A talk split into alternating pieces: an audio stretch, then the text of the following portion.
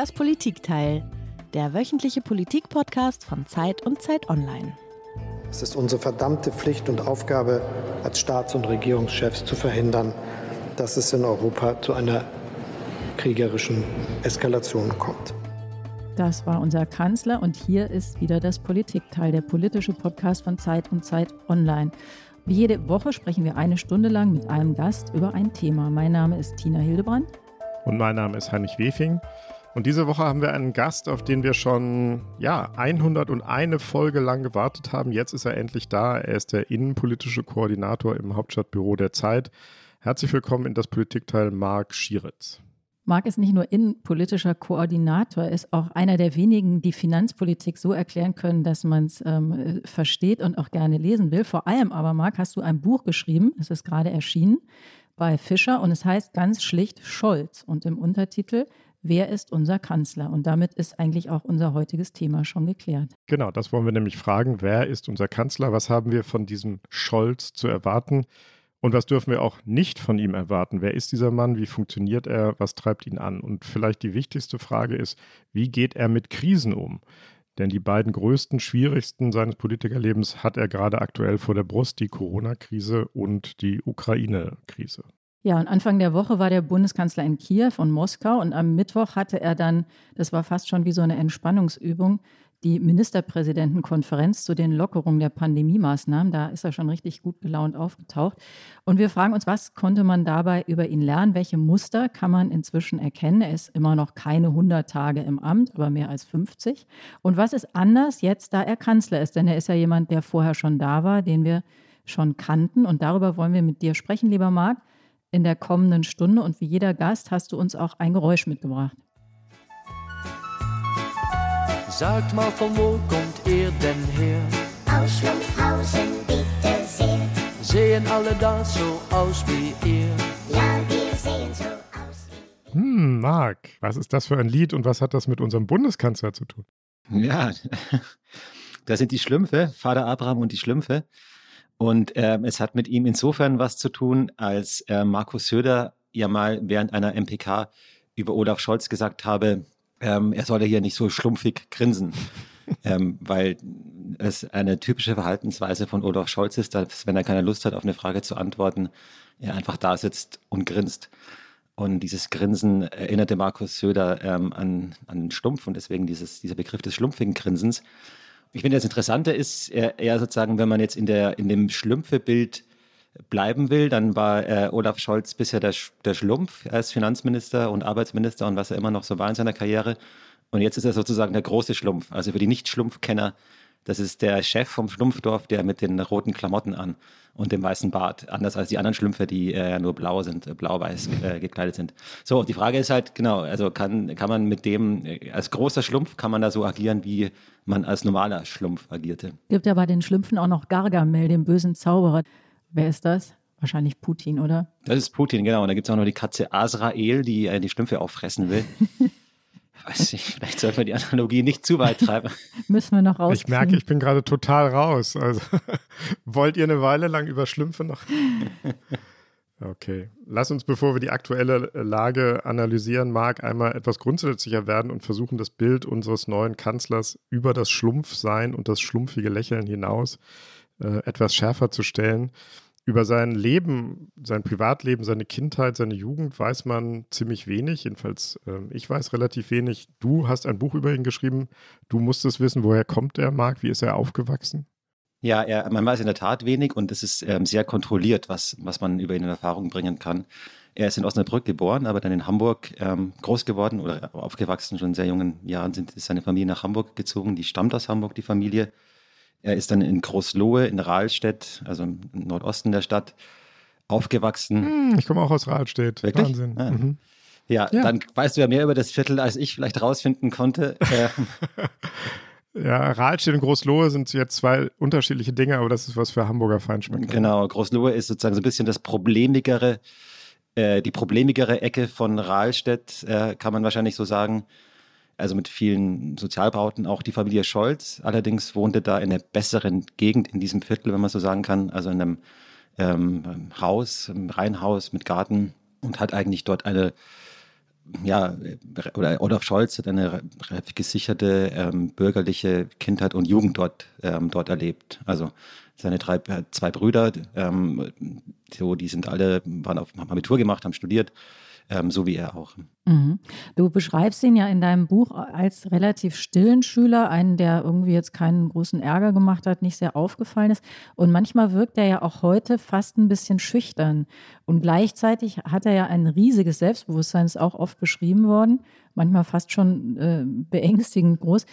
Ist er wirklich schüchtern und wie verträgt sich das? Also passt das zusammen? Ja, ich glaube, er ist schüchtern in der Öffentlichkeit. Also das äh, war ja schon in, in allen seinen ähm, Positionen, finde ich, wenn man äh, Scholz bei einer Rede sieht oder zuhört beziehungsweise, dann ist das, ist das sehr zurückhaltend.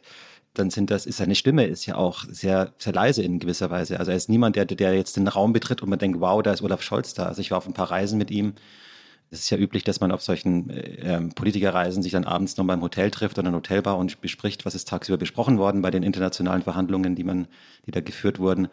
Und da war es bei Olaf Scholz immer so, dass mehr Leute sich für seine Mitarbeiter interessiert haben als für ihn. Ja, er stand da manchmal so ein bisschen verloren rum und dabei ist er der Chef, der Minister. Ähm, aber die Leute interessierten sich mehr für seine Staatssekretäre. Also das ist, glaube ich, schon, diese Schüchternheit ist eine, ist eine Eigenschaft von ihm. Äh, die schließt aber, was du ja gesagt hast, äh, das heißt nicht, dass er, er sich nichts zutraut. Er traut sich sehr viel zu. Er hat mal in irgendeiner, bei irgendeinem Hintergrund, glaube ich, war das, er hat mal gesagt, es gibt in Deutschland äh, eine Handvoll Leute, die das Rentensystem verstehen und ich bin einer davon. Und das meint er nicht ironisch, das meint er schon so. Und du bist der andere Marc, oder? ja, schön wär's. Insofern, gehen diese, insofern geht, geht da diese Schüchternheit mit diesem Selbstbewusstsein einher. Ich glaube, das ist psychologisch vielleicht gar nicht so besonders, ja. Also dass ähm, Leute vielleicht von sich überzeugt sind, aber, aber trotzdem nicht ähm, das nach draußen gleich überall rausschreien vor versammeltem Publikum, sondern eher dann im Stillen das, das ähm, ausspielen wollen. Mhm. Also er ist eher so ein introvertierter Typ. Genau, oder jemand, der dann im, im, im Gespräch oder in den Verhandlungen schon klar und äh, auftritt, aber eben nicht in der Öffentlichkeit, also nicht vor, nicht vor Kameras. Marc, du hast es gerade schon gesagt, du hast ähm, Scholz ja als Finanzminister und auch vorher sehr genau beobachtet. Du hast ihn, hast du gerade gesagt, schon auch auf Reisen begleitet, hast oft mit ihm gesprochen. Gab es mal so einen Moment, wo du dachtest, oh, jetzt hat er mich aber total überrascht. Jetzt habe ich mal gerade irgendwie einen anderen Scholz gesehen als den, den ich bislang kannte. Oder ist das alles sehr, sehr kontinuierlich? Es ist sehr kontinuierlich, aber ich glaube, das Interessante an ihm ist, dass man diese dass man diese Kontinu Kontinuität vielleicht erstmal nicht so erkennt und sich dann wundert, ähm, wow, was ist denn jetzt los? Also ich erinnere mich an diese Verhandlungen über die internationale Mindeststeuer. Das war vor einem Jahr. Ähm, da hat äh, also die, der Sachverhalt war, dass, es, dass man lange stritt, wie soll man umgehen mit Konzernen, die Steuern hinterziehen.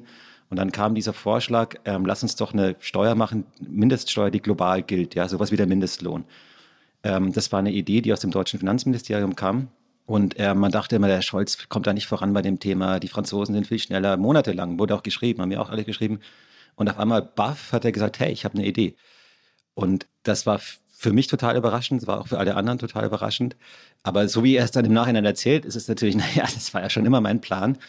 Ähm, weiß ich nicht, das ist wahrscheinlich auch sehr viel, dass dann ex post rationalisiert wird. Ähm, aber es gibt diese überraschenden Momente, nur ist, er ist sehr selbst, ist immer auch sehr bemüht, so eine Erzählung aufzubauen. Das war doch immer schon klar. Ja, hier ist überhaupt nichts passiert, gehen Sie weiter, hier gibt es nichts zu sehen.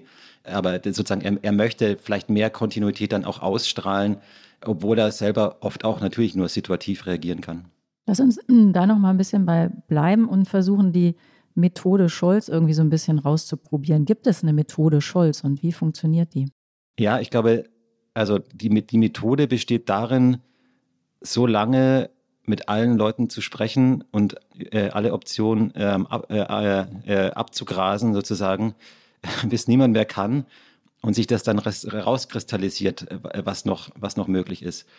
Also ich glaube, dass sein, sein, sein Modus wirklich der des Verhandelns ist. Ähm, ob das jetzt Bund-Länder-Runden sind, ob das äh, Koalitionsgespräche sind und, ähm, und in, in, im Rahmen dieser Verhandlungen irgendwie die, äh, einen Kompromiss oder einen politisch möglichen äh, Weg ähm, herauszufinden und eben nicht die ist, ich stelle mich hin, so das und das will ich und jetzt schaut mal, kommt mal zu mir, sondern eher, wenn man also über Führen spricht, ist es eher Führen von hinten als Führen von vorne.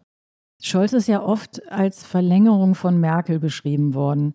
Und ich frage mich, ob das, ist das so? Also wenn man mit seinen Leuten spricht, das machst du ja noch viel mehr, wo Unterschiede sind, dann sagen die immer, ja, das gibt ganz viele und er ist ganz anders. Natürlich auch an dem Bemühen, jetzt ihn nicht einfach nur als so ein Weitermacher erscheinen zu lassen. Und wenn man dann fragt, welche, dann zählen sie eigentlich lauter Sachen auf, die man schon über Merkel gesagt hat. Nämlich das, was du auch beschrieben hast, das Moderierende, Verhandelnde, auch, da ist immer ganz gut eingearbeitet, er ist wahnsinnig detailreich. Aber das sind dann am Ende eigentlich immer Sachen, die ähm, eben genau kein Unterschied sind. Wie siehst du das? Ja, also diese Gemeinsamkeiten würde ich sagen, die gibt es auf jeden Fall.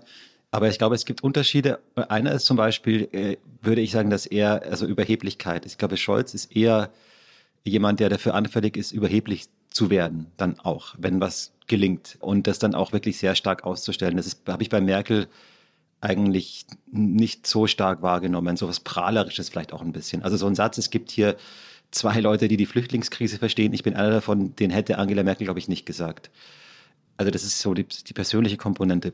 Da fällt mir in Hamburg natürlich auch dieses ein, das ist ein Hafengeburtstag, was da auf uns zukommt, das haben wir schon im Griff gehabt. Und Genau. jetzt werden wir auch den G20-Gipfel in den Griff kriegen. Das ist ihm ja wahrscheinlich fast noch mehr auf die Füße gefallen, als dass es dann tatsächlich Ausschreitungen in Hamburg während dieses internationalen Treffens gab. Ja, also bei, bei der ganzen G20-Geschichte wahrscheinlich eher seine, ähm, ja, seine Naivität und seine Prahlerei im Vorfeld waren eher Genau. das Problem. Dass es dann eskalierte, ist eben blöd gelaufen, aber genau das. Und politisch äh, ist er jetzt auch schwer, weil man, ähm, weil man noch weiß, weil er gerade erst am Anfang steht, ist mein Eindruck, dass er schon, schon auch einen Plan hat, wo er hin will. Also mit dem Land. Er hat ja immer, spricht ja manchmal von den acht Jahren, die er braucht. Ja, sozusagen die 20er, die möchte er gerne ausreizen als Kanzler. Das heißt, er müsste noch eine Amtszeit dranhängen. Und ähm, sozusagen, was da passieren soll im Sinne von äh, Transformation und so weiter, da glaube ich, haben er oder seine Leute schon so eine Idee. Da bin ich mir nicht sicher, ob Angela Merkel diese, äh, diese, diese, dieses so ein bisschen Visionäre vielleicht ähm, auch hatte. Vielleicht hatte sie es und konnte es einfach nicht umsetzen, weil sie von einer Krise zur nächsten rennen musste. Und vielleicht geht es Olaf Scholz genauso. Aber ähm, so der, diese längerfristige Strategie, die würde ich ihm schon zuschreiben. Heinrich, du hast das Stichwort Hafen gesagt. Das ist vielleicht ein gutes Stichwort, um uns nochmal die äh, anderen Skandale und Pannen anzuschauen, mit denen Scholz auch zu tun hatte. Es ist die Woche, in der Kanzlerkandidat Olaf Scholz seine Kontrahenten bekommen hat. Doch statt in den Angriffsmodus zu schalten, muss der Finanzminister heute zur Verteidigung antreten, als Zeuge vor dem Wirecard-Untersuchungsausschuss. Das frühere Hätschelkind von Börse und Politik arbeitete nicht nur mit viel Geld, sondern auch mit viel krimineller Energie. Wieso bekam die Finanzaufsicht davon jahrelang nichts mit? Dieser Frage musste sich heute der oberste politische Aufseher Olaf Scholz stellen. Scholz erklärte das mit der hohen kriminellen Energie des Unternehmens. Dafür sei das staatliche Kontrollsystem nicht gerüstet gewesen. Im Übrigen habe auch die verantwortliche Wirtschaftsprüfungsgesellschaft die Unregelmäßigkeiten nicht erkannt. Ja, Marc, lass uns auch einmal über Scholz Skandale sprechen oder jedenfalls das, was ihm als Skandal angehängt wird. Äh, Das ist ja auch interessant, wenn man sich ein bisschen anschaut, wie ist seine Methode. Ähm, Da war G20, wir haben es genannt, äh, der Wirecard-Skandal, Cum-Ex, auch ein sehr, sehr kompliziertes Finanzding, ohne hier jetzt in die jeweils sehr komplexen Lagen einzeln einzusteigen. Wie reagiert Scholz, wenn er unter Druck ist? Wie würdest du das beschreiben? Ja, also die erste Reaktion, das ist vielleicht auch eine natürliche, ist es erstmal von sich selbst wegzuschieben. Also äh, Wirecard, äh, die Finanzaufsicht war schuld. Cum-Ex, das war Angelegenheit des Finanzministeriums in Hamburg. G20, Sicherheitskräfte, die, die, die Inlandsgeheimdienste äh, und so weiter haben das, haben das nicht richtig eingeschätzt. Das würde ich sagen, sozusagen was zwischen sich und der Angelegenheit zu bringen. Dann aber auch sehr schnell äh, in all diesen drei Fällen Konsequenzen zu ziehen. Also bei Wirecard hat, hat er relativ schnell eine grundlegende Reform der Finanzaufsicht durchgezogen auch. Ähm, hat den alten Chef rausgeschmissen, hat einen neuen geholt, der sehr, sehr renommiert ist und ange, äh, international angesehen ist. Das sieht man dann schon auch, ne? die, ähm, sagen an die, an die Ursachen des, des Problems heranzugehen. Man kann unendlich lange darüber reden, ob ihn eine Schuld trifft an diesen Skandalen. Da gibt es verschiedene äh, Ansichten. ich habe mir das für das Buch nochmal alles angeschaut und bin zu dem Ergebnis gekommen, dass sagen man, man jenseits von, er ist verantwortlich als Minister für alle, die unter ihm sind, ihm keine, keine persönliche Mitschuld oder Verstricktheit nachweisen kann. Also die Untersuchungsausschüsse, die es ja auch gab, konnten das auch nicht nachweisen. Man kann nicht immer argumentieren, er ist trotzdem schuld, weil er, er war nun mal der Chef und wenn der Laden nicht läuft, ist der Chef schuld. Aber ähm, man konnte es, man hat keine Smoking Gun gefunden. Danach ist dann sehr vieles Interpretation. Mhm, aber es ist natürlich schwierig zu sagen, ich bin der Oberschlumpf, das sagt er ja auch gerne, wenn man dann am Ende doch mit allem nichts zu tun hat. Ne? Das ist auch, glaube ich, eine Methode, die gerade als Kanzler dann auch irgendwie an ein Ende kommt, möglicherweise. Da ist man dann ja wirklich Schalter Nummer eins und da gibt es dann nicht irgendwie noch einen drüber, der dann mehr schuld ist oder so. Ja, genau. Wobei schon die Frage ist, also ich formuliere es mal als Frage, wo politische Verantwortung anfängt und wo es, also wenn du Kanzler bist und hast irgendwie ein Land unter dir, kannst du nicht zurücktreten, wenn im Land, also du müsst, müsste mhm. Kanzler dauernd zurücktreten, hätte Angela Merkel wegen der Flüchtlingskrise zurücktreten müssen und so weiter.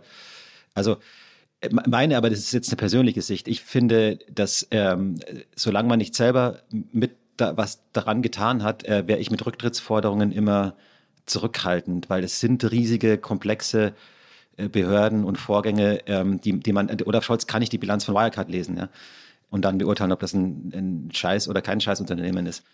So, deswegen ist, aber es gibt, also man kann argumentieren, dann muss er gehen. So, ich, ich wäre da eher zurückhaltend. Mhm. Ich glaube, es geht gar nicht so um Rücktrittsforderungen. Es geht einfach um die Frage, wie gewinnst du mehr Autorität ab einem gewissen Punkt wenn du bei allem dabei und für nichts verantwortlich bist ja. oder wenn du auch mal Verantwortung übernimmst. Aber gut, er hatte jetzt, hatte so eine Lage jetzt auch nicht. Aber deswegen ist es ganz interessant, eben mal zu gucken, wie hat er denn da agiert bei den äh, Dingen, mit denen er zu tun hatte. In Hamburg wurde ihm ja dann auch viel vorgeworfen, dass er dass er, der sich in allen Dingen immer so wahnsinnig gut auskennt ähm, und der als einziger oder als einer von zwei Menschen, die das deutsche Rentenversicherungssystem verstanden hat, dann plötzlich für entscheidende Tage äh, massive Erinnerungslücken hatte. Das ist auch eine Methode, die er nicht alleine erfunden hat. Das haben andere Politiker auch schon. Und da geht es dann gar nicht so sehr um Verantwortung, sondern auch irgendwie um die Souveränität im Umgang mit einer Krise. Genau, das, also diese Erinnerungslücken oder nicht genau wissen, das gab es in anderen Fällen ja auch. Ja, das ist, das ist schwierig, ja. Krise ist das Stichwort. Ich weiß jetzt nicht, wie lange der Präsident vorhat, im Amt zu sein, aber ich jedenfalls habe das Gefühl, das könnte länger dauern, aber nicht ewig.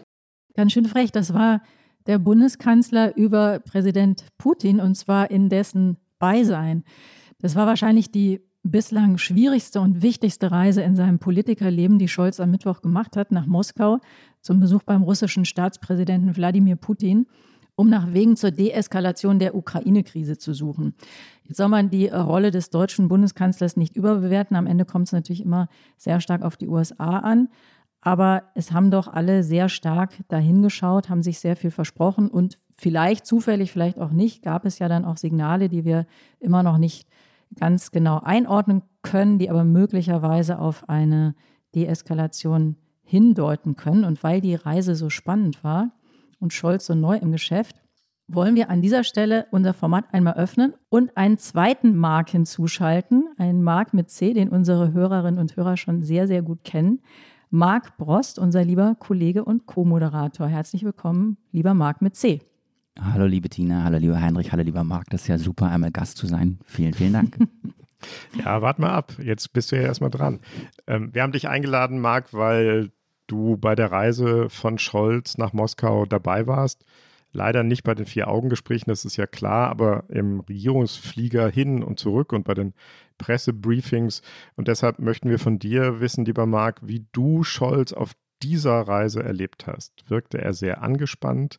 Wie hat er sich präsentiert vor und nach dem Gespräch mit Putin? Was waren deine Eindrücke?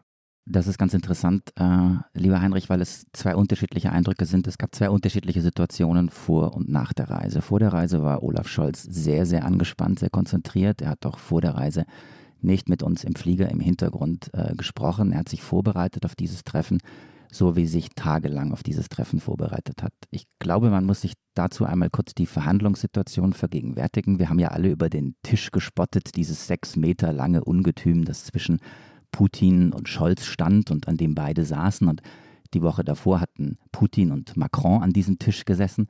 Aber die Situation ist besonders. Da sitzen zwei Männer über mehrere Stunden ganz alleine in einer sehr komplizierten, sehr detaillierten Verhandlung. Die Delegation ist draußen, beide haben einen Knopf im Ohr, das ist der Knopf für den Simultandolmetscher, aber sie sind alleine. Und dann begegnet Olaf Scholz eben Wladimir Putin, der diesen Konflikt, über den beide verhandeln und verhandeln müssen, der diesen Konflikt eskaliert hat, der womöglich ein Drehbuch für den weiteren Verlauf dieses Konfliktes hat und der eben sehr genau weiß, wie er seine Gegner auch testet, wie er seine Verhandlungspartner vielleicht versucht aufs Glatteis zu führen. Und in so einer Situation bist du ganz alleine. Und deswegen hat sich Scholz sehr, sehr gut vorbereitet. Er hat vor der Reise mit Merkel gesprochen, er hat mit verschiedenen äh, Experten gesprochen, Russland-Experten, er hat sich auch nochmal in die internationalen Abkommen eingelesen. Und nach allem, was wir gehört haben, lief die Verhandlung tatsächlich am Ende zwischen diesen beiden auch ganz alleine. Also es wurde nicht aufgebrochen, es wurde nicht kurz gesagt, wir unterbrechen für zehn Minuten, um mit der Delegation Rücksprache zu halten. Also zwei Männer in einem Raum. Das hat so ein bisschen was von, von Showdown. Nach der Reise war Scholz dann sehr, sehr entspannt. Man hat das in der Pressekonferenz gesehen, daher ja auch dieser dann leicht überspitzte und leicht witzige O-Ton. Ich glaube, er hat gemerkt, dass es gut funktioniert hat und dann trat eben dieses Muster ein, von dem der andere Marc vorhin auch schon gesprochen hat. Dann kommt Olaf Scholz Selbstbewusstsein zum Tragen, das vielleicht auch darin mündet, dass er dann Witze auf Kosten anderer macht, auf Kosten seines in dem Fall russischen Verhandlungspartners. Ich glaube, der fand das nicht nett. Was hat er denn erreicht, der Olaf Scholz, bei diesen Verhandlungen? Ich glaube, das Wichtigste tatsächlich bei diesen Verhandlungen ist, und das ist mehr als eine diplomatische Floskel, das Wichtigste ist, dass man im Gespräch bleibt. Man muss sich die Lage an der russisch-ukrainischen Grenze, auch das wissen unsere Hörerinnen und Hörer ja von vielen, vielen Podcasts, die wir gemacht haben, die ihr gemacht habt, die Lage so vorstellen, dass ähm, ein Konflikt entstanden ist, äh, über den nicht gesprochen wurde, sondern es wurden Tatsachen geschaffen. Aber es gab keine Gespräche zwischen Russland und Ukraine. Es gab auch keine Gespräche zwischen den ukrainischen Separatisten und der ukrainischen Regierung. Das liegt alles auf Eis. Diese Gespräche sollen wieder beginnen. Dazu haben sich ähm, alle Verhandlungsparteien äh, verständigt. Und das ist, glaube ich, der große Beitrag, den Scholz, den auch Macron und den aus dem Hintergrund auch äh, Joe Biden geleistet haben. Die Russen kommen wieder an den Verhandlungstisch. Und das ist schon mal ein erster Schritt, um Krieg zumindest einen kleinen Tick unwahrscheinlicher zu machen. Ich war bei der Reise ja nicht dabei. Ich bin da ein bisschen skeptischer. Weißt du ja, Marc. Auch die angeblichen Truppenrückzüge, die es gegeben haben soll, sind jetzt schon wieder im Zweifel, ob es die wirklich gegeben hat und ob die Russen wirklich da verhandeln äh, in diesem Viererformat mal sehen. Das letzte Mal, als sie zusammengesessen haben, vor ein paar Tagen in Berlin, haben sie acht Stunden gesprochen. Und das hat gar nichts gegeben. Aber klar, man kann sagen, besser reden als äh, nicht reden. Das war ja auch nicht deine erste Reise mit Scholz, Marc. Ähm, um das noch einmal nachzufragen, du warst auch vorher mit ihm vor ein paar Tagen in Washington. Inwiefern waren die beiden Reisen unterschiedlich? Abgesehen davon, dass man hier zu einem Verbündeten fährt, da zu einem Gegner. Also drei Punkte fallen mir spontan ein. Das erste ist, Olaf Scholz hat in Russland tatsächlich das erste Mal Nord Stream 2 gesagt. Politisch interessierte Hörerinnen und Hörer wissen das. Es gab einen regelrechten Eiertanz um dieses Wort, um die Gaspipeline, aber vor allem eben um das Verbale. Sagt er das Wort oder sagt er es nicht? In Washington hat er es noch vermieden. Da musste Biden dann sagen, ähm, bei einer russischen Invasion ist Nord Stream 2 tot und wir werden dafür sorgen. Punkt. Jetzt hat er es in Russland selber gesagt, dieser Konflikt oder dieses Thema ist abgeräumt. Ich glaube nochmal, da kann ich ein bisschen was aus dem Hintergrund erzählen, ohne zu viel Details zu verraten. Olaf Scholz ist generell, und das hat sich auf diesen Reisen bei mir gezeigt, im Hintergrund anders als auf einer öffentlichen Bühne. Er ist, äh, wenn er in vertraulichen Gesprächen ist, er ist offener, er ist diskursiver, er lässt ein bisschen durchblicken, wie er über Dinge denkt, aber auch wie er zu Ergebnissen von Verhandlungen kommen will. Das ist interessant, das ist häufig auch sehr kontrovers, weil wir Journalisten dann in diesen Gesprächen dagegenhalten. Aber es ist eben ganz anders als der öffentliche Scholz, der, glaube ich, zwei Dinge macht. Er will immer die Kontrolle behalten. Er will die Kontrolle behalten über sein Handeln und er will die Kontrolle behalten über seine Worte. Daher kommt diese gestellte, seltsame Sprache. Und im Hintergrund gibt er einen Tick diese Kontrolle auf und macht sich freier. Es ist fast, als hätte die SPD einen Doppelgänger in diese Regierungsmaschine geschickt. Er ist dann anders, aber auch letzter Punkt, auf dem Rückflug von Moskau ähm, merkte man dann doch auch dieses bisschen übersteigerte Selbstbewusstsein. Er fängt jetzt mittlerweile an, auch Witze zu machen, Witze, über die vor allem Olaf Scholz lacht. Und da ist dann die Gefahr groß, dass dieses Selbstbewusstsein vielleicht dazu neigt, dass er wirklich beginnt, auch Fehler zu machen. Vielen Dank, lieber Marc, Marc mit C. äh, danke für deinen Eindruck. Wir schalten jetzt wieder um zu unserem anderen Marc, dem Marc mit K. der heute unser Gast ist. Marc, du warst jetzt bei diesen Reisen nicht dabei, aber du kennst Scholz sehr lange. Du hast viele Reisen vorher mit ihm gemacht. Wie hast du denn dieses Rumgeeier erlebt um Nord Stream? Ist das irgendwie so eine Art Olaf Scholzsches Privatvergnügen, wie der Marc mit C sagt, dass er da irgendwie sozusagen nicht über das Stöckchen springen will, das andere ihm hinhalten? Hat es vielleicht was mit seinem Beruf als Jurist zu tun? Geht es da auch um Schadenersatzforderungen? Ist es Feigheit, Trotz? Wie, wie würdest du, wie hast du das beobachtet? Also ich glaube, es gibt schon diese Trotz-Komponente, ähm, diese, ihr alle erwartet das von mir, aber ich, ich bin hier derjenige, der macht, was er will. Äh, das, glaube ich, gibt es auf jeden Fall. Aber das, ich glaube, man kann es nicht darauf ähm, reduzieren. Das wäre ja auch ein bisschen albern, wenn sozusagen Politik nur von irgendwelchen persönlichen Vorlieben und irgendwelchen Spielchen mit Journalisten getrieben wäre. Das ist, glaube ich, nicht nur, sondern das, glaube ich, hat durchaus auch eine inhaltliche Komponente, nämlich dass für Scholz, so habe ich das gelesen oder so lese ich die Situation und seine Leute, äh, natürlich ist schon sehr lange klar war, dass wenn es ein Angriff kommt, dann ist Nord Stream 2 nicht zu halten. Dann äh, wird das Ding, äh, das ist, ist ja nicht in Betrieb, da wird es einfach nicht in Betrieb genommen, dann ist es erstmal weg. Warum hat er das immer andere sagen lassen? Ich glaube, weil er zugleich sich eine gewisse äh, Manövrierfähigkeit auch ähm, erhalten wollte, weil es gibt ja nicht nur die russischen, sondern es gibt ja auch die amerikanischen Interessen. Und die Amerikaner waren immer gegen Nord Stream 2.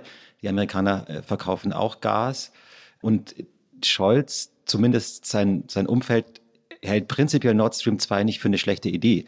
Sie würden diese Pipeline opfern als Teil des Sanktionsinstrumentariums. Aber wenn jetzt, sagen wir mal, morgen Putin sagt, ich bin wieder alle, euer Freund, wir haben uns alle lieb, dann würden sie, glaube ich, diese Pipeline sehr gerne in Betrieb nehmen, aus Gründen der Versorgungssicherheit, auf, aus Gründen des hohen Gaspreises und so weiter. Kann man alles diskutieren, aber so sehen die das.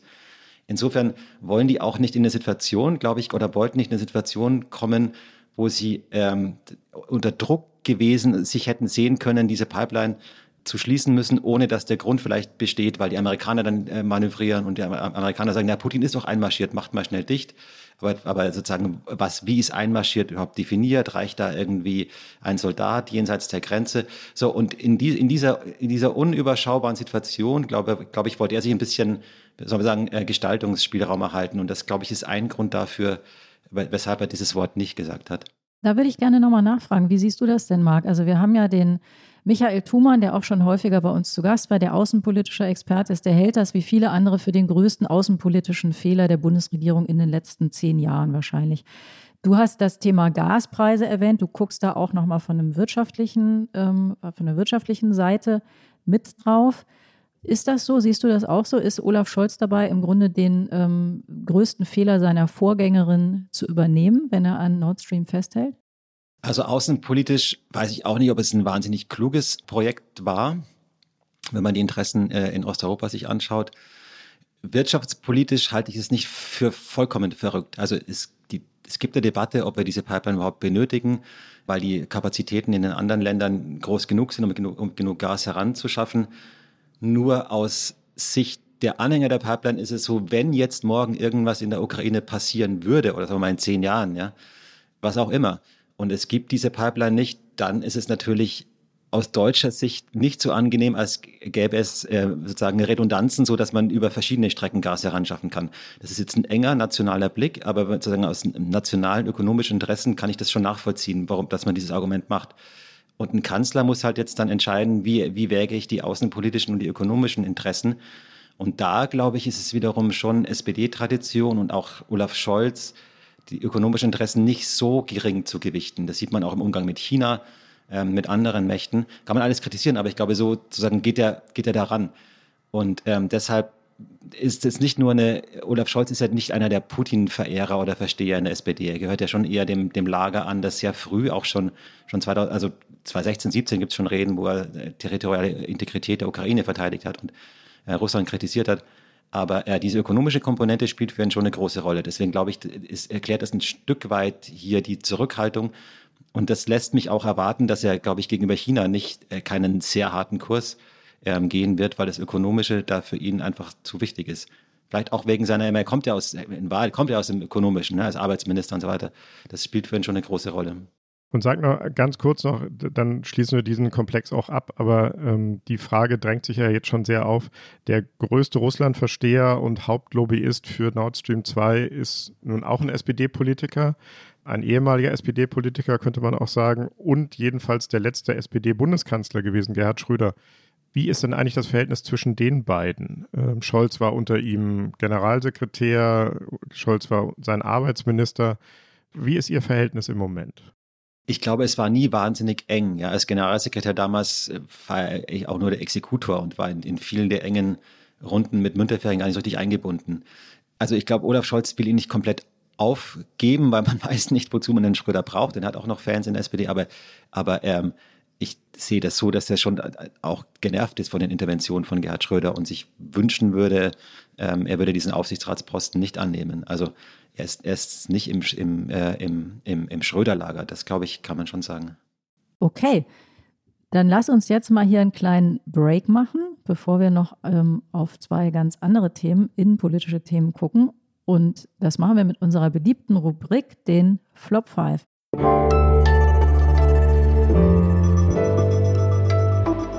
Die Flop 5. Marc, was ist dein erster Flop, den du uns mitgebracht hast? Ja, mein erster Flop ist, äh, Berlin ist nicht Hamburg. Das hat man ja über Scholz äh, immer schon gesagt. Also Arbeitsminister ähm, wurde, als er dann Finanzminister war, äh, wurde und jetzt als er Kanzler ist, sozusagen, naja gut, der hat Hamburg ganz okay regiert, aber es ist was anderes, hier ähm, Chef zu sein von Deutschland. Und das stimmt natürlich auch. Und es ist auch richtig. Und äh, Kommunikation und all diese, diese Dinge sind sehr viel wichtiger auf der, auf der Bundesebene. Aber was sozusagen das operative ähm, Regieren und das Lösen von Problemen angeht, glaube ich, ist es wiederum auch nicht so verschieden. Also man muss einfach verschiedene Interessen ähm, in der Stadt wie, am, wie im Bund ja, ähm, vereinen, an den Tisch bringen, ähm, Lösungen finden. Insofern glaube ich äh, eben, dass ein, ein guter Bürgermeister schon auch ein guter Kanzler sein kann. Hm. Berlin ist nicht Hamburg. Ähm, ich glaube, das ist kein Flop, sondern es ist wahr. Aber ähm, was ist der zweite Flop? Scholz hat G20 versemmelt, haben wir kurz ja schon angesprochen. Mhm. Diese Überheblichkeit und Hafengeburtstag und so weiter, ähm, das war ein großer Fehler. Ähm, das sieht er auch selbst so. Und das hätte er nicht sagen sollen. Aber diese, sozusagen, dieses, dieses Gericht, das da nach dem, nach, nach den Ausschreitungen losging, sagen, wie kann man nur in Hamburg, ja, ähm, war doch voll, vollkommen klar vorher, warum hat man das nicht in Heiligendamm oder sonst wo gemacht? Äh, das war natürlich totaler Unsinn. Wenn man in Deutschland G20-Gipfel äh, veranstalten will, braucht man eine Stadt, in der es genug Hotels gibt für, ich glaube, die Delegation waren 6000 Leute, es waren 5000 Journalisten. Das kannst du ja nicht irgendwie Schloss Elmar oder so machen. Ähm, insofern war es schon auch um die, ging es auch schon auch um die grundsätzliche Frage, ähm, wollen wir Teil sein von G20, können wir sowas machen? Dann müssen wir eben auch äh, das in der Großstadt veranstalten. Okay, also Gnade für Olaf Scholz. Was ist dein dritter Flop, Marc? Ja, äh, mein dritter, das gefällt wahrscheinlich auch wieder nicht, dritter Flop ist, Politiker äh, müssen sich besser erklären. Also natürlich, äh, Heinrich hat es gesagt, das ist, äh, Berlin ist nicht Hamburg, man muss kommunizieren, man muss reden können. Aber im, nach meinem Eindruck ist sozusagen immer, wenn wir Journalisten nicht mehr weiter wissen, inhaltlich, dann sagen wir, naja, er muss es halt besser erklären. Und äh, da kommen wir da sind wir, äh, lassen, gehen wir vielleicht, machen wir uns selbst das äh, häufig ein bisschen leicht, weil natürlich in Wahrheit ist das Problem häufig nicht das Erklären, sondern überhaupt das Finden von irgendeiner Art von Lösung, wenn jeder irgendwas anderes will. Und das, glaube ich, ist schon am Ende dann doch auch noch wichtiger, als ob man es in gute Sätze formuliert. Hm. Und der vierte Flop, wenn ich richtig gezählt habe. Ja, äh, der vierte Flop war, äh, das schadet den einfachen Leuten, also Maßnahme XYZ schadet den einfachen Leuten. Daran finde ich problematisch, dass ähm, häufig diejenigen, die Freunde der einfachen Leute sind, denen sie sonst total egal sind. Ja? Also die kein Problem haben, die Hartsätze zu kürzen. Aber wenn man die CO2, äh, den CO2-Preis erhöht, dann sagen, oh Gott, oh Gott, der Autofahrer. Damit will ich jetzt nicht kleinreden. Natürlich muss man kompensieren, so dass äh, Leute mit wenig Geld nicht betroffen werden, aber sozusagen den, die, die, die einfachen oder die kleinen Leute so als Generalargument gegen jede Art von Veränderung herzubringen, das halte ich für problematisch. Mhm. Darf ich da einmal nachfragen, hat Scholz ein soziales Gespür? Also ist ihm das wirklich wichtig, wie es den sogenannten einfachen Menschen geht? Ist, hat er das auf dem Schirm? Ja, äh, total. Also vielleicht sogar zu viel. Äh, ein bisschen versuche ich im, im, Buch zu argumentieren, dass es vielleicht ein bisschen zu viel. Er hat ja diese Respektphilosophie, also man sozusagen äh, niemanden abwerten und alle mit Respekt behandeln, was natürlich auch richtig ist. Mhm. Aber er leitet daraus so eine Art politischer Philosophie ab, dass du die Leute auch nicht überfordern darfst und sie nicht erziehen darfst, sondern wenn sie gerne Currywurst essen, sollen sie gerne Currywurst essen, sage ich äh, ganz platt. Ne? Also er hat das ganz extrem, das ist auch ein Grund dafür, weshalb er bei den Klimaschutzmaßnahmen eben nicht auf höhere Preise und sonstige Dinge zielt, sondern darauf hofft, dass man das irgendwie mit Investitionen, die niemandem wehtun, lösen kann, weil er da nicht den Leuten nicht richtig wehtun will. Äh, wie gesagt, das finde ich auch sympathisch vom Ansatz her, aber wenn du halt wirklich gar niemanden irgendwas nehmen willst, dann gibt es auch keine Veränderung. Und deswegen würde ich da, er, geht ja da aus meiner Sicht ein bisschen zu weit mit seinem Verständnis für, für die Welt, wie sie nun mal ist. Sie kann nicht so bleiben, man muss sie verändern und das, dann wird es auch Verlierer geben. Einen hast du noch, einen Flop, den fünften. Ja, äh, der fünfte Flop ist ähm, der Satz, das ist Sprengstoff für die Koalition. Das ist auch so ein Satz, den wir, glaube ich, äh, in, den, in den Medien gerne schreiben und dann sagen, ja, die, da streiten sich Lindner und Habeck und ähm, das ist jetzt das Ende der Koalition. Und das äh, halte ich insofern auch für problematisch, weil Koalition ist immer Streit. Ja, das, wenn die drei Parteien, das sind drei Parteien und da wird es immer Uneinigkeiten geben. Und häufig sozusagen ist ein, eine Meinungsverschiedenheit ähm, wird dann von uns so als gleich zur Großkrise hochgeschrieben. Und da sind wir vielleicht auch manchmal ein bisschen schnell. Andererseits habe ich es allerdings auch oft so erlebt, dass wenn man sozusagen ähm, die andere Position einnimmt und sagt, vielleicht ist es ja wirklich so, dass das gar keine Rolle spielt, diese es oft eben auch nicht so ist. Das muss man auch feststellen. Ja. Also, aber du hast jetzt eine perfekte Brücke gebaut Total. zum mhm. zweiten Thema, über das wir jetzt ähm, reden wollen, das Scholz seit seinem ersten Tag begleitet. Äh, das also wie ein Fels sozusagen vor der Regierung und ihren ganzen Aufbruchplänen liegt nämlich Corona und die Impfpflicht. Und Olaf Scholz wird ja generell von einem Satz verfolgt, den er inzwischen selbst vielleicht schon verflucht. Er hat nämlich mal gesagt, wer bei mir Führung bestellt, bekommt Führung. Und inzwischen weisen seine Leute schon darauf hin, dass er das ja gesagt hat als Hamburger Bürgermeister und gar nicht als Ankündigung für seine Kanzlerschaft. Also man hat den Eindruck, die würden diesen Satz ganz gerne los. Aber sag doch mal, Marc, wie siehst du das bei diesem Thema Pandemie? Hat Olaf Scholz da geführt oder war er auch hier oder ist er vielleicht auch hier zu still, zu zurückhaltend? Also ich glaube, er hat auf seine Weise geführt, die halt eben nicht die äh, des nach vorne Gehens und ähm, Verkündens ist, sondern äh, des Versuchens, äh, Allianzen irgendwie im Hintergrund äh, zu finden. Und da die Interessenlage nicht einheitlich ist, ähm, sind diese Allianzen natürlich nicht ideal, ähm, äh, äh, sondern so, wie sie halt sind. Also ich glaube, da, er versucht da mit den, mit den Gegebenheiten umzugehen. Also wenn wir jetzt über die Impfpflicht reden und die Frage, warum gibt es keinen Regierungsentwurf, das liegt es natürlich an der FDP. Ähm, ich glaube, wenn es rot, eine rot-grüne Koalition gegeben hätte, wenn es gereicht hätte für rot-grün, dann gäbe es wahrscheinlich einen solchen Entwurf, aber es hat halt nicht gereicht. Und deswegen hat man sich für diese Lösung entschieden und dann das irgendwie philosophisch über Medizin, ethisch und so weiter äh, so ein bisschen begründet. Die Begründung kann man auch machen, glaube ich. Also die, die kann man auch machen, aber, aber ich glaube, also so wie ich das lese, ist die Hauptbegründung eine politische, die waren sich einfach nicht einig. Und findest du das klug oder feige? Naja, ich finde es dann, also was will man machen, ne? wenn, sich, wenn man sich nicht einig ist, kann man sagen, so, dann lassen wir es. Ähm, oder man kann versuchen, äh, irgendwelche Wege zu finden. Und jetzt mal, ohne das zu bewerten, hat mich das äh, in gewisser Weise jetzt, nachdem ich das Buch geschrieben habe, eigentlich gar nicht überrascht, weil das zieht sich wirklich durch ja, bei Olaf Scholz. Das sind, das sind alles irgendwelche Kompromisse, die dann irgendwie rauskommen. Und man kann immer sagen, naja, warum hat er denn nicht das und das gemacht? Ähm, aber am Ende steht halt irgendwas, das dann nicht das ist, was er vielleicht ursprünglich mal wollte, aber das irgendwas ist, äh, wo er andere mit an Bord hat und das er gerade noch so vertreten kann. Aber da würde ich schon gerne noch einmal. Lange, lang, ja, sorry. Nee, nee, äh, sorry. Ähm, ich wollte dich, doch, ich wollte dich unterbrechen. Äh, ich wollte nur einmal nachfragen nochmal. Ja es gab ganz lange die, die einheitliche Ein Auffassung von vielen Politikern formuliert, es wird keine Impfpflicht geben. Dann gab es im Dezember, glaube ich, auch von Scholz und von ihm sehr früh die Ansage, doch jetzt in der neuen Phase, das war damals Delta, brauchen wir die Impfpflicht.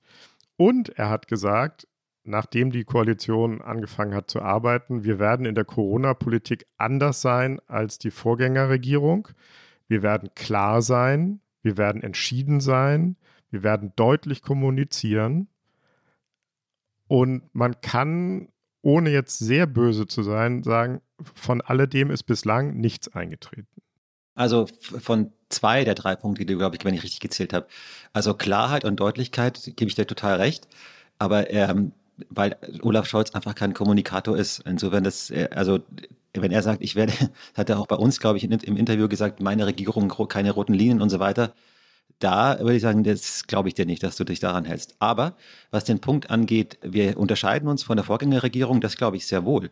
Also die Entscheidung im November, Dezember, also während Delta, zu sagen, wir verhängen keinen Lockdown, keinen vollen Lockdown, das war ein markanter Unterschied äh, zur, ich, zur vorigen Bundesregierung. Ich glaube, Angela Merkel und Helge Braun hätten alles dicht gemacht. Hm. Nur das war dann weniger die SPD, sondern es war mehr die FDP auch wieder in der Ampel, oder? Ja, naja, wobei die Dynamik schon mal, dass die Grünen sehr stark und äh, dahin plädiert haben, auch, aber auch in der SPD es im, äh, auch im vergangenen Jahr schon immer, immer Leute gab, die weniger restriktiv sein wollten. Aber erinnert euch noch, wie das, wie die Situation damals war und als, als die Entscheidung war, es gibt keinen Lockdown, was, was es für einen Furor gab, zum Teil auch auf Twitter. Wie könnt ihr ja, ihr opfert uns alle und jetzt hier durch Seuchung. Und das war schon eine strategische Entscheidung, das nicht zu machen. Die ist, so wie ich das mitbekommen habe, auch diskutiert worden in der Koalition. Und man hat sich entschieden, nein, wir gehen nicht den vollen Lockdown-Weg, sondern wir versuchen so ein bisschen was offen zu halten. Ich will es gar nicht inhaltlich bewerten, aber es, da, da, ist schon eine andere Philosophie in der Corona-Politik als, ähm, als unter Merkel, würde ich sagen. Eine Sache, wo Olaf Scholz sich ja sehr klar festgelegt hat und sehr klar geäußert hat, ist die Impfpflicht und äh, dass er dafür ist. Das hat er recht früh gesagt und er hat auch angekündigt, dass die Impfpflicht kommt. Weil der nächste Herbst und Winter auch erneut mit steigenden Infektionen verbunden sein könnten, macht auch die allgemeine Impfpflicht Sinn. Ja, das war nochmal Scholz, der für die allgemeine Impfpflicht sich ausspricht. Inzwischen sprechen aber sehr viele Argumente gegen eine Impfpflicht. Mit Omikron hat sich die Lage verändert, also die medizinische Lage, aber auch die argumentative Lage. Und ob die Impfpflicht kommt und wenn ja, welche, ist unklar.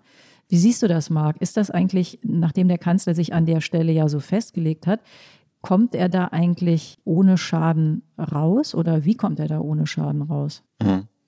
Also zunächst, das war, hat, hast du Heinrich ja auch angesprochen, es ist natürlich erstmal ähm, ein radikaler Kurswechsel und man kann auch sagen, ein Bruch eines Wahlversprechens, überhaupt die Impfpflicht einführen zu wollen, nachdem man vorher gesagt hat, ähm, es gibt keine Impfpflicht. Äh, das muss man, glaube ich, auch schon mal festhalten. Äh, und da ist Scholz, glaube ich, sozusagen, if the facts change, I change my opinion. Also wenn sich die Fakten ändern, ändere ich meine Meinung. Mhm. So ist er da auch. Also er war ja auch ein, ein glühender Verteidiger der Agenda 2010 von Gerhard Schröder.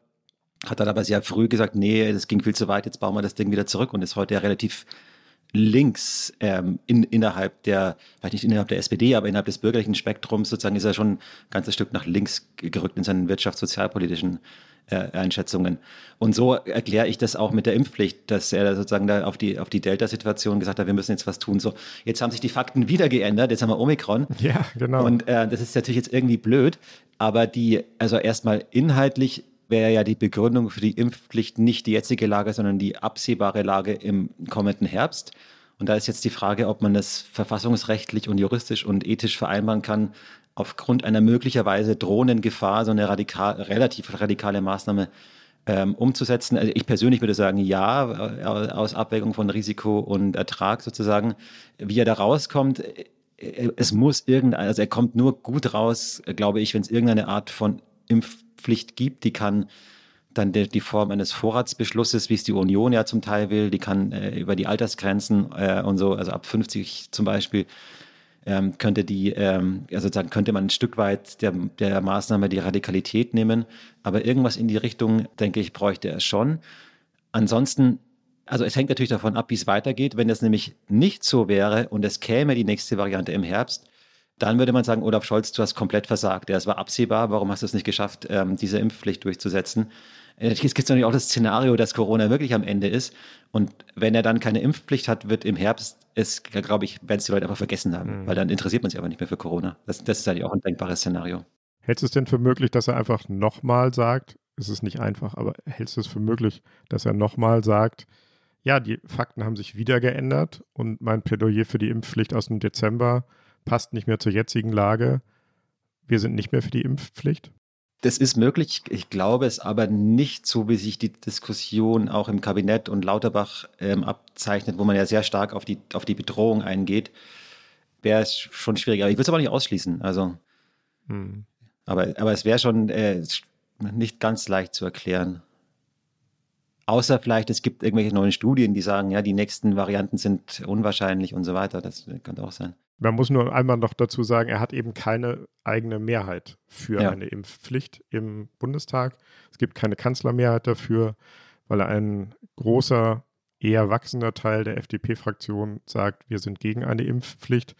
Und weil nun auch die CDU angekommen ist und gesagt hat, hm, äh, lass uns lieber nochmal drüber nachdenken. Die sehen eher die Chance, den Kanzler hier in die Enge zu treiben, ähm, als eine Impfpflicht aus übergeordneten gesundheitspolitischen Gründen mitzutragen. Also schon eine sehr, sehr vertrackte Situation, sehr schnell zu Beginn seiner Amtszeit. Ja, ich meine, aus Sicht der Union ist es natürlich also taktisch total nachvollziehbar, das so zu machen. Ja. Nur ich glaube, am Ende, deswegen hängt es vielleicht auch ein bisschen auch von, dem, von der Studienlage und der Wissenschaft ab, ne? wenn dann am Ende es wirklich wieder schlimm wird im Herbst, will man dann schuld sein, dass wieder alles dicht, gemacht werden muss, jetzt mal flapsig formuliert. Also das könnte auch so ein bisschen disziplinierende Wirkung haben auf die, auf die Beteiligten. Wobei ausgerechnet dieses Argument, das muss man vielleicht einmal sagen, aus meiner Sicht jedenfalls sehr fragwürdig ist, denn wir reden ja jetzt immer so, als würde eine Impfpflicht auch bedeuten, dass wir dann eine sehr, sehr hohe Impfquote haben. Und das ist natürlich nicht gesagt, denn die Leute, die sich ohnehin impfen lassen, die würden das auch wieder tun, wenn eine neue Welle einrollt. Und die, die es nicht machen, würden es vielleicht auch nicht tun. Und da ja schon gesagt worden ist, keiner wird in die Praxis gezerrt und damit im Grunde die Regierung auch durchblicken lässt, wir werden das jetzt nicht allzu hart durchsetzen, ist eben äh, ja gar nicht gesagt, ob dieser, diese Schutzwirkung dann eintreten würde, wirklich durch eine Impfpflicht, ob wir dann nicht wieder durch andere Maß, über andere Maßnahmen reden. Total. Trotzdem, ich meine, kann man sich auch vorstellen, wie die politische Debatte laufen wird. Also in dem Fall, es wird wieder schlimm und es gibt die Impfpflicht nicht und die Impfquote ist zu niedrig, würde man natürlich trotzdem argumentieren, hättet ihr nur, Mhm. auch wissend, dass wenn man hätte, es vielleicht trotzdem nicht alles gut gewesen wäre, aber man hätte diesen politischen Angriffspunkt dann, ähm, den dann, glaube ich, auch ganz viele fahren würden. Also gegen Scholz, wenn er das nicht, da wird man sagen, du Versager. Ja, das glaube ich schon. Mhm. Also das Thema wird uns weiter beschäftigen, ähm, den Bundeskanzler auch. Und während das der Fall ist, die Pandemie eben noch nicht vorbei ist, da rollt schon ein anderes Thema heran, eins, das auch großes Wut- und Zornpotenzial hat. Die Energiepreise steigen nämlich dramatisch zum Teil. Und eigentlich sollten sie das ja auch, äh, wenn die Klimaziele erreicht werden sollen und der CO2-Ausstoß sinken soll. Im Wahlkampf, wir haben es eben schon ganz kurz angesprochen, hat Scholz sehr stark auf soziale Themen gesetzt und damit Erfolg gehabt. Mindestlohn, keine Rentenkürzung, Respekt. Du hast es alles erwähnt. Wie geht er jetzt mit den Preissteigerungen um, Marc, mit der Inflation? Ja, also ähm, der Ansatz, äh, glaube ich, so äh, wie das auch meine Recherchen ergeben, ist nicht ähm, auf die EZB, auf die Europäische Zentralbank loszugehen und zu sagen, erhöht mal die Zinsen, damit das hier wieder unter Kontrolle gerät, sondern der Ansatz ist eher durch staatliche Kompensationsmaßnahmen zu versuchen, diesen Anstieg, den man im Kanzleramt noch als vorübergehend einschätzt, ähm, abzufedern. Also Steuersenkungen, Senkung von Strompreis, Steuer, Energieumlage, also alles, alles Dinge, die am Ende auch gerade Leute mit kleinem Einkommen entlasten, so dass sie die höheren Energiepreise besser verkraften ähm, können. In der Hoffnung, also wir werden ja ab ähm, Sommer, im Sommer kommt die IG Metall mit dem ersten Lohnvorschlag sozusagen, in der Hoffnung, dass die Gewerkschaften dann ihrerseits ähm, erkennen, dass diese Inflation nicht dauerhaft ist, es mit den Lohnforderungen nicht übertreiben und dann nicht sich so eine Lohnpreisspirale wie in den 70er Jahren anfängt, ähm, sondern dass sozusagen äh, alle davon ausgehen, dass das ein Problem ist, das sich von selbst wieder entschärft. Und da, da, da will man mit steuerpolitischen Maßnahmen ein bisschen, äh, ein bisschen helfen. Ähm, und sozusagen da, das, es hat ja schon angefangen, es gibt ja schon diesen Heizkostenzuschlag für die Empfänger von Wohngeld. Und da wird sicherlich noch mehr kommen in, in den nächsten Tagen und Wochen. Du beschreibst ja in deinem Buch, da machst du ja einen ziemlich großen Bogen, ähm, auch durch die wirtschaftspolitische Historie. Und da beschreibst du, dass das eben äh, in den 70er Jahren nicht der Fall war und die Gewerkschaften eben durch eine ähm, sehr fordernde Lohnpolitik dazu beigetragen haben, die Lage zu verschlechtern. Das wissen wir nicht. Du hast das gesagt, wir wissen nicht genau, wie die sich jetzt verhalten. Hat das Thema generell ähm, aus deiner Sicht Gelbwestenpotenzial. Also die Gelbwesten in Frankreich sind auf die Straße gegangen, haben die Regierung Macron in heftige Bedrängnis gebracht, haben es sehr, sehr schwer gemacht, weitere Reformen zu machen. Ist das ein Thema, was, ja, was die, die Kraft hat, die Bevölkerung zu spalten und damit ähm, auch die Sprengstoff, dem, dem berühmten Sprengstoff für die Koalition zu bilden? Dann doch Ja, ja, aber eher Sprengstoff. Ich weiß gar nicht, ob das dann so sehr Sprengstoff für die Koalition als für die Bundesregierung wäre, die ja dann gemeinsam dafür verantwortlich gemacht würde. Also ich glaube, es hat es, wenn, wenn man nichts tut. Die Gelbwesten waren ja auch deswegen so, ähm, das ist auch deswegen so eskaliert, weil einerseits sind da die Preise gestiegen oder wurden erhöht. Zugleich hat Macron äh, aber die Steuern für Gutverdiener gesenkt. Also diese Kombination aus höhere Energiepreise plus Maßnahmen zur Entlastung von, äh, von Gutverdienern, das hat die Wut ja sehr stark noch befeuert.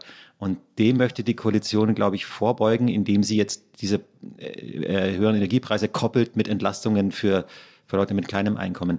Ob das aufgeht, muss man auch noch sehen, ja, weil die Leute sehen natürlich erstmal den Spritpreis an der Tankstelle, das ist ein wahnsinnig transparenter Preis, der ist überall. Und ob dann irgendwie über die Einkommensteuererklärung irgendwas irgendwann wieder zurückkommt, so das muss man erstmal glauben, dass das der Fall ist. Ja, es hat dann auch nicht jeder so ein volkswirtschaftliches Modell im Kopf vor, das dann gegeneinander ab, äh, ausrechnet.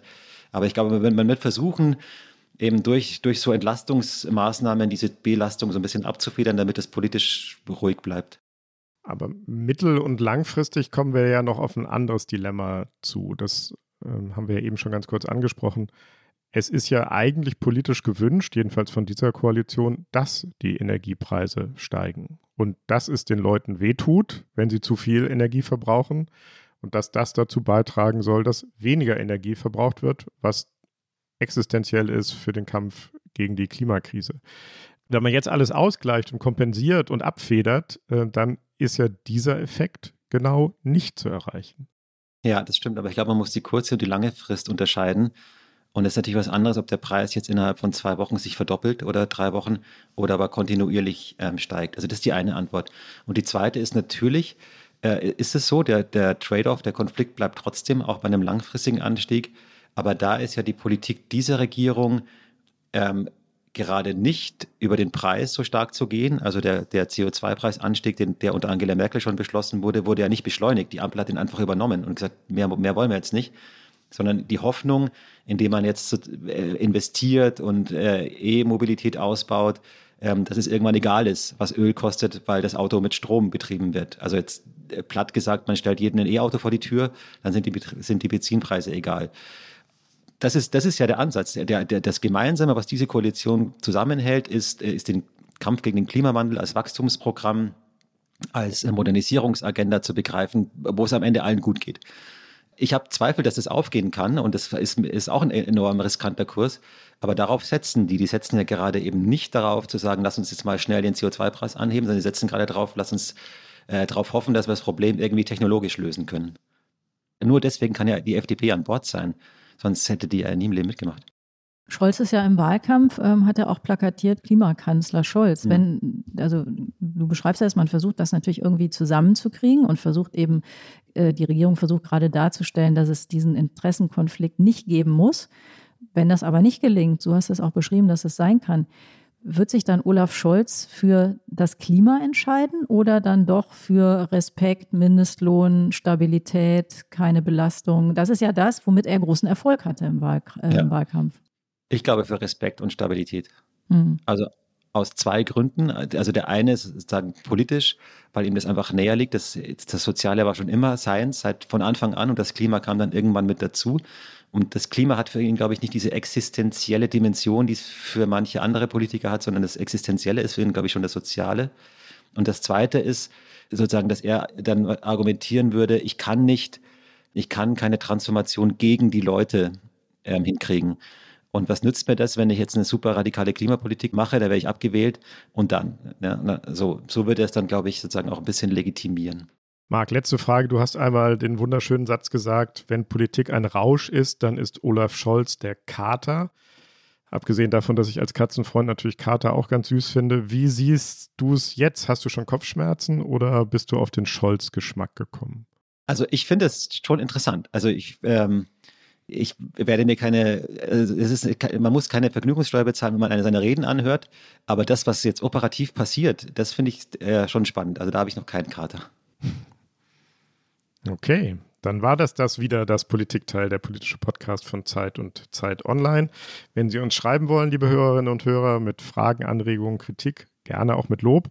Unsere Mailadresse lautet daspolitikteil.zeit.de.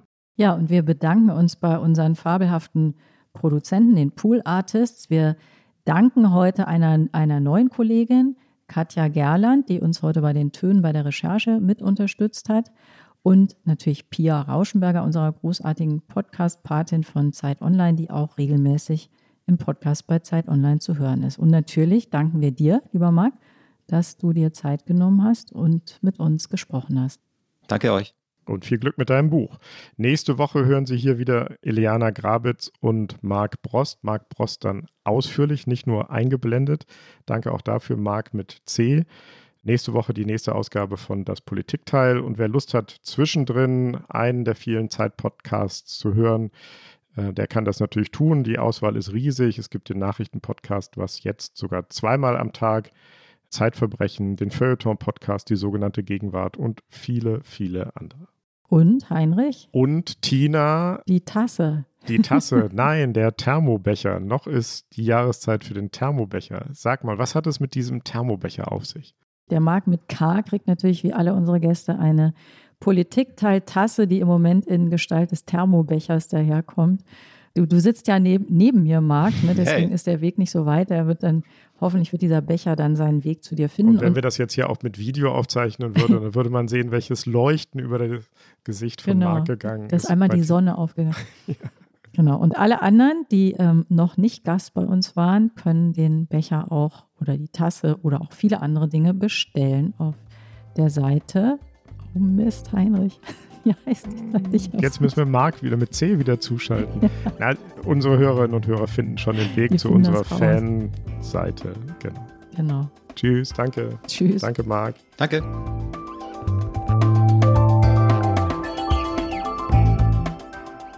Das Politikteil ist ein Podcast von Zeit und Zeit Online, produziert von poolartists.de.